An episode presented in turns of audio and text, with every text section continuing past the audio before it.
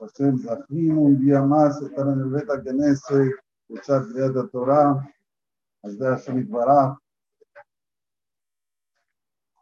En esta perashá tenemos el encuentro de Jacob y Rachel. Sabemos que Jacob, Bejira Abot, el elegido de nuestros patriarcas, y Rachel es mamá Rachel, Rachel Imenu. Rachel es el símbolo de todo lo que se llama unión, de todo lo que se llama trabajo, de todo lo que se llama emoción en el pueblo de Israel. ¿Quién nos emociona cuando, cuando va a que Rachel? ¿Quién nos emociona? Dice Zohar, toda persona que tiene Neshama Yehudit va a que Rachel y siente la Shekinah en ese lugar. Ya dijimos varias veces que hay dos lugares que la Shekhinah está ahí hoy en día. Uno es el Cote la Maharaví, el otro es Keber Rahel. La Shekhinah está presente. En el Cote la Maharaví, Metzitz Mina Harakim, es como que Cabiajol está espiando de los agujeritos que hay en el Kotel. En el Keber Rahel, Meyalele tu boja, así es el Zohar. La Shekhinah está siempre llorando en el que ¿Por qué? Porque le prometió, y es Sahal y Va a haber un Sahar por lo que hiciste. ¿Cuál es? Que Shabu que vamos a volver de la tierra de los enemigos.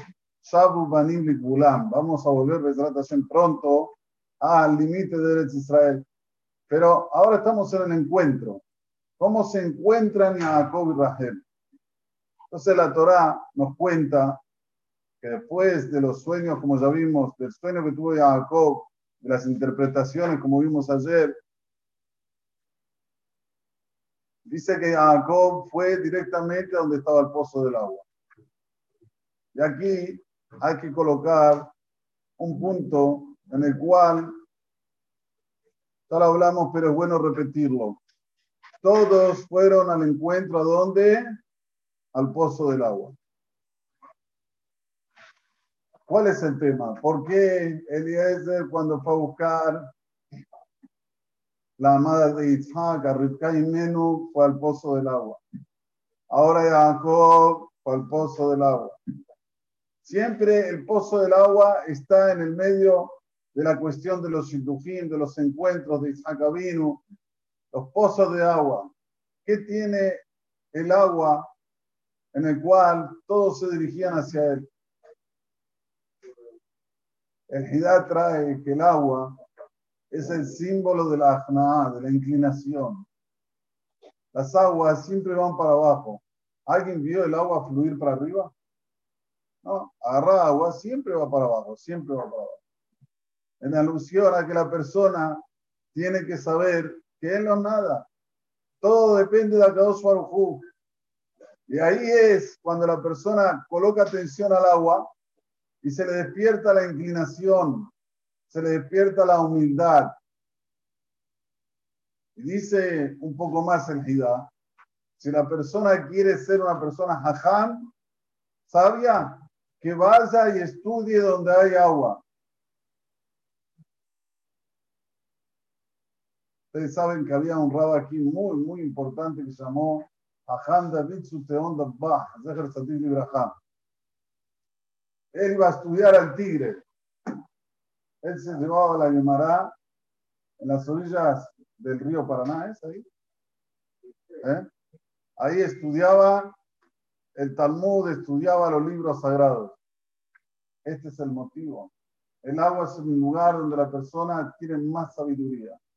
¿Y por qué? Porque es consecuencia de la humildad. La humildad cuando una persona sabe cuánto chiquitito es, cuánto ínfimo es en este mundo, entonces empieza a valorar cada segundo y segundo. No es nada más ser humilde y quedó ahí. Vos empezás a decir, wow, tengo tiempo, voy a ver algo, voy a estudiar algo. ¿Quién soy yo? No soy nada. Tengo que aprovechar cada instante y instante mientras estoy aquí en este mundo. Sin embargo, el orgullo el orgullo, el orgullo es justo lo contrario. tengo tiempo. ¿Qué edad tengo? ¿20 años? Uf, tengo una vida por delante. Tengo tiempo. ¿30 años? Soy joven. ¿40 años? Soy un pibe. 80, 90, no tengo nada todavía. 50 años, también ¿qué? Hoy el mundo está avanzando, la gente vive más. 60 años, bueno, ah, hay tiempo. Esta es la hecha de Yetzerará. Y esto es el orgullo. El no saber reconocer quién es uno, para dónde uno va, cuál es nuestro camino, y qué es lo que hay que hacer, qué es lo fundamental, qué es lo principal. Lo principal es llenar la Neshama. Lo principal es llenar la Neshama. Y esto lo tenían claro nuestros Toshim. Yo quiero encontrar ahora un zibú. No puedo ver, a ver, solo la parte material. Tengo que ver la parte espiritual de la chica. ¿Y cómo me puedo prender en esto? Yendo al agua. Por eso que la Torah nos dice, Bayar vine ver basade. De repente a Cuba vino vio un pozo que había en el campo, un pozo de agua, ver el pozo de agua. Y vio ahí que habían tres pastores. ¿Qué estaban haciendo los pastores? Ambestemna, están esperando. Y la Torah de repente te dice, mira, de ese pozo tomaban todos los que tenían rebaño, tomaban de este pozo. Y este pozo tenía una piedra arriba que lo cubría, muy grande. Está bien. De repente llega Jacob. Vean, porque cada, cada versículo es un versículo en el cual nos enseña Jojomat Haim. La Torah no te enseña nada más cuánto es importante nuestra parte espiritual. Esto es Pashur. Te enseña cómo ser Ben Adam. Ben Adam, Midot. Características. No sos dueño del mundo. Jacob vino, ahora vamos a ver quién era Jacob. Igual. Cuando llega Jacob le dice, Ajay, me mis hermanos, ¿de dónde son ustedes? Miren, miren cómo empieza. Mis hermanos. ¿Eran los hermanos? Jacob mintió. Señores, el firgún, como se dice en Yiddish, el dar complementum al otro y que se sienta bien, cumplidos al otro y que se sienta bien, es una mitzvah de la Torah.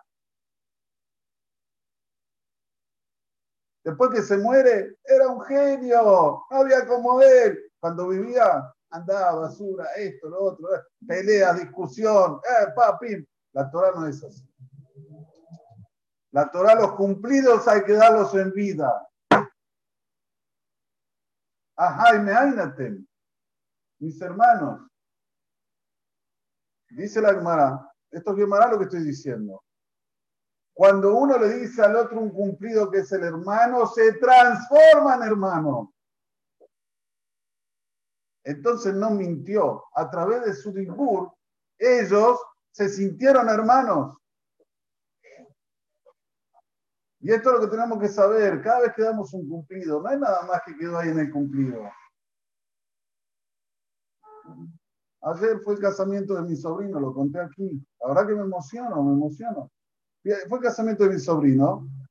Entonces estaba la señora Serling de Masri, una señora ya avanzada en edad. Me acerqué a saludarla.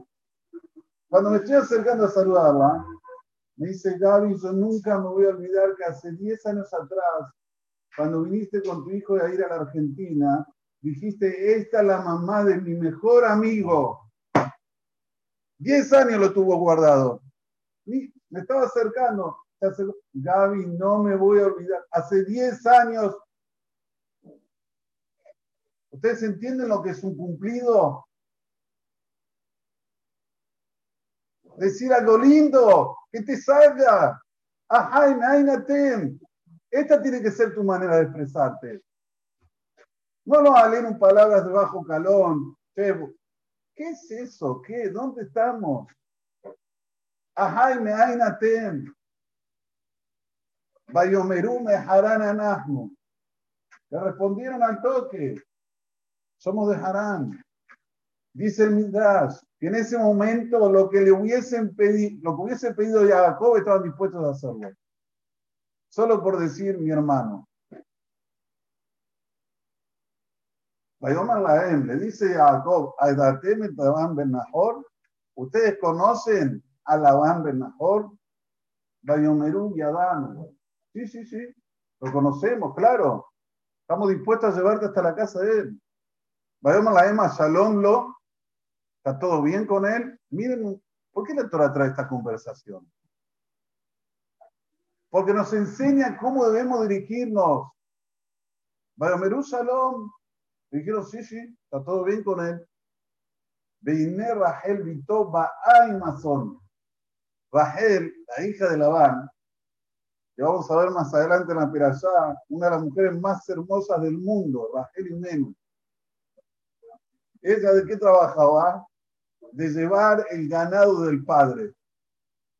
¿Por qué?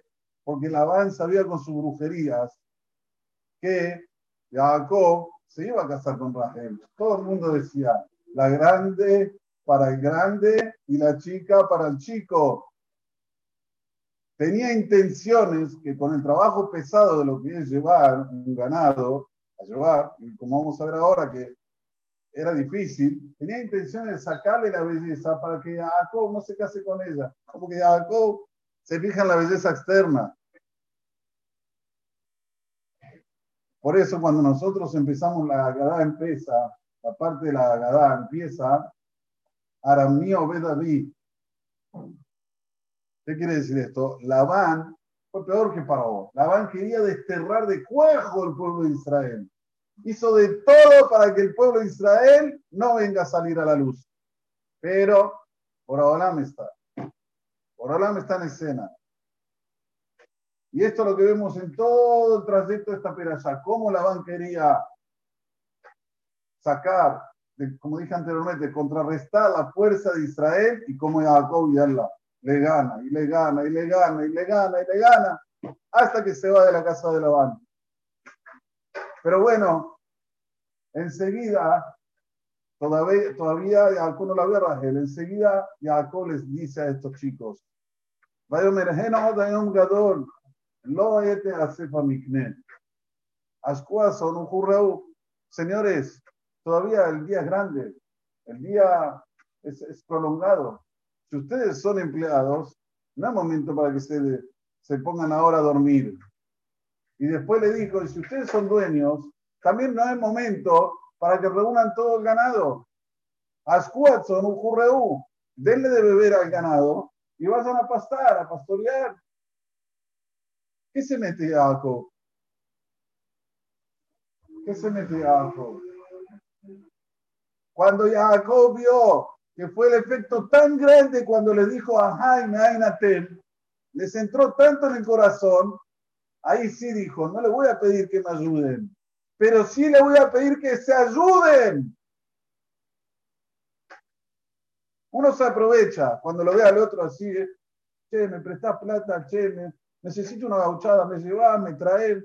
No, no, no, no, no. No le voy a pedir que me ayuden. Le voy a pedir que se ayuden que sean personas honestas, si son empleados. Y si son dueños, que sepan cuándo es el momento, el timing, para darle de tomar al, son. Y ahí le contestaron, no mujal, no es un tema que nosotros queremos descansar Jacob. Es un tema de la piedra. Mirá qué piedra esta. Solo para moverla necesitamos que se junten todos los pastores cuando vengan todos y podamos mover la piedra, le vamos a dar de tomar. Ah, el problema es la piedra. No se preocupen. ¿Qué hace Jacob? ¿Eh? La Torah nos dice explícitamente, se acercó a Jacob. ¿Vieron cuando se saca la tapita de la cerveza? ¡Ping! Así hizo.